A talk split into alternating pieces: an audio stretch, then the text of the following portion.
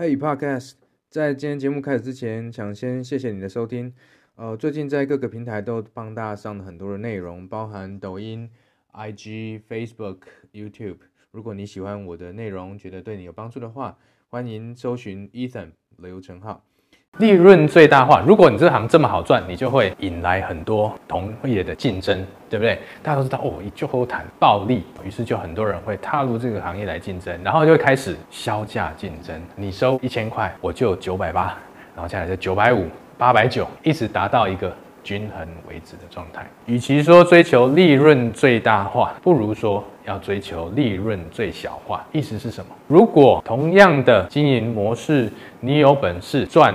一百块就能活，别人要赚两百块才能活，那你就进入一个别人无法进来竞争的市场，这就是你的经营能力的展现，反而可以让你赚的这个钱更安定、更安全，形成一个护城河。利润最小化，反而是能够让你长期的利润最大化。